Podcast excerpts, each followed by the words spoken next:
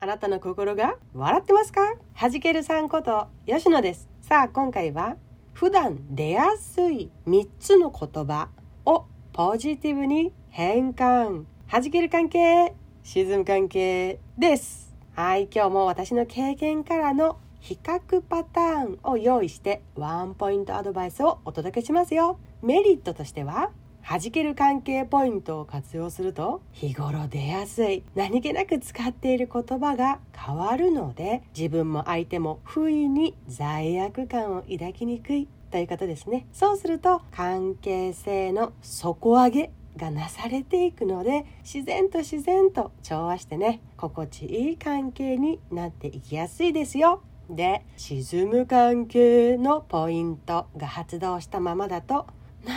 かなんかよくわからん。具体的には何がとかはわからないけどなんとなくモヤモヤするんだよね。という状態で日々関係性が作られていってしまう。ということです。さあさあ皆さん言葉がけは日頃気にしてはいるけどなんだか相手とやり取りをしていると相手の表情が曇ったりとかえ表情から読み取れないんだけど何を考えているのかわからないなということありませんか？思い返してみても特に大きな事柄はなかったけどなんとなくいい空気が流れてないなみたいな時どうしていますでしょうか？どこを見たり見直したりしていますか？言葉とか態度を気をつけている人はすごく多いと思います。そうですよね。相手との接点というところで分かりやすく言うと態度言葉ということだったりしますもんね。今日は言葉より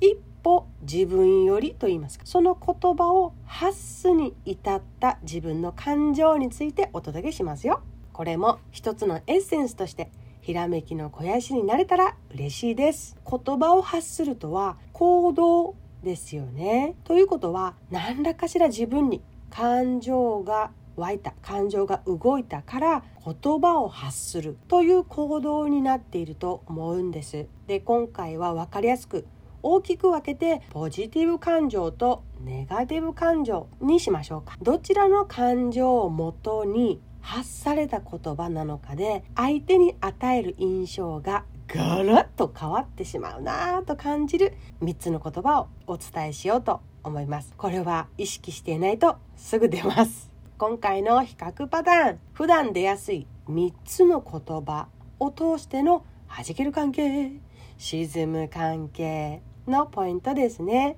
普段出やすい3つの言葉で私が選んだもの1また2まだ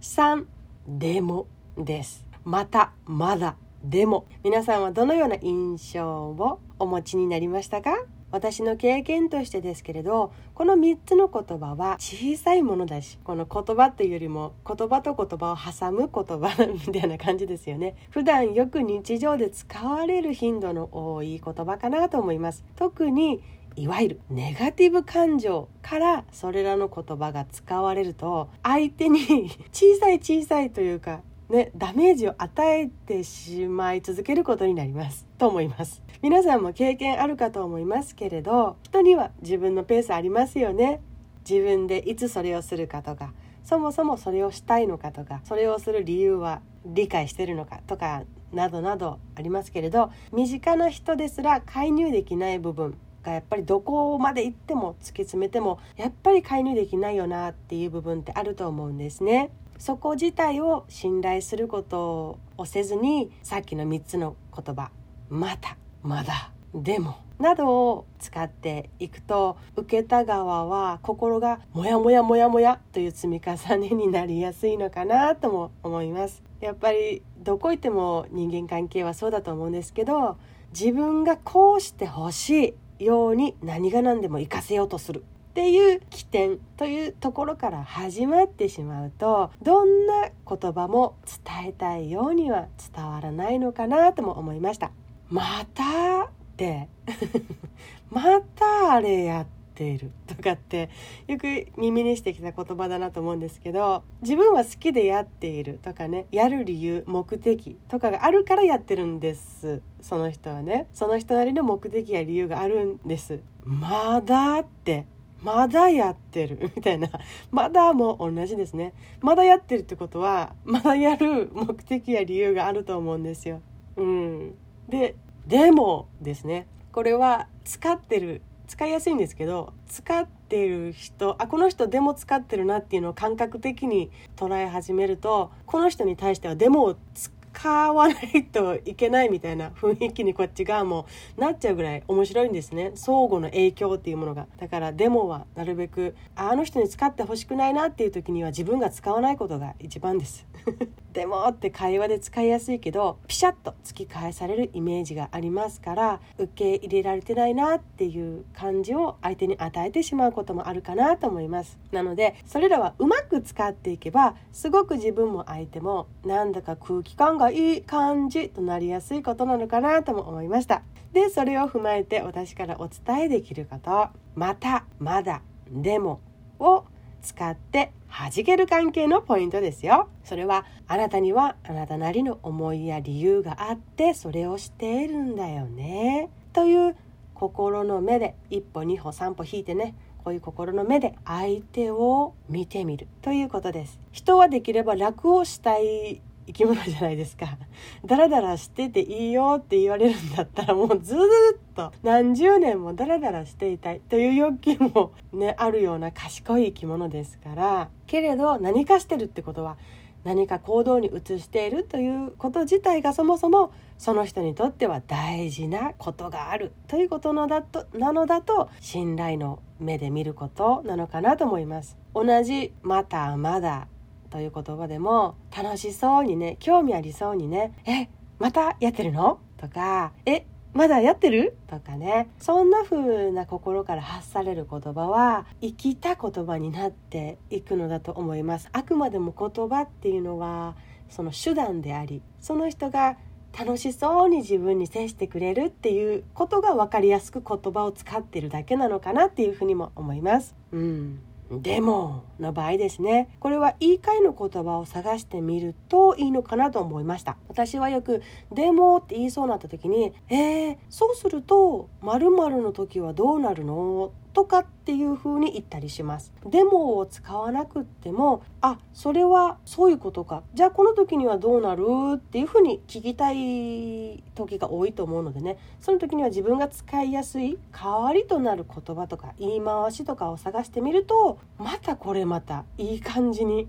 関係性が良くなると私は感じてきましたよ。はい。じゃあまた、まだデモを使って沈む関係のポイント。これはもうこの流れでもお伝えしたんですけれども相手に攻撃したいとかね分からせたい。とか懲らしめてやるとかの気持ちからその言葉を発さないようにするだけで大丈夫です。もうその状態だとどんな言葉だけをきれいに並べたとしてももう関係ないです。言葉が持つ威力は文脈だけの意味の威力はもうさほどありません。そんな相手をこの野郎と思ってる感情だけがしかもう届かないですからそこは要注意ですね。でまた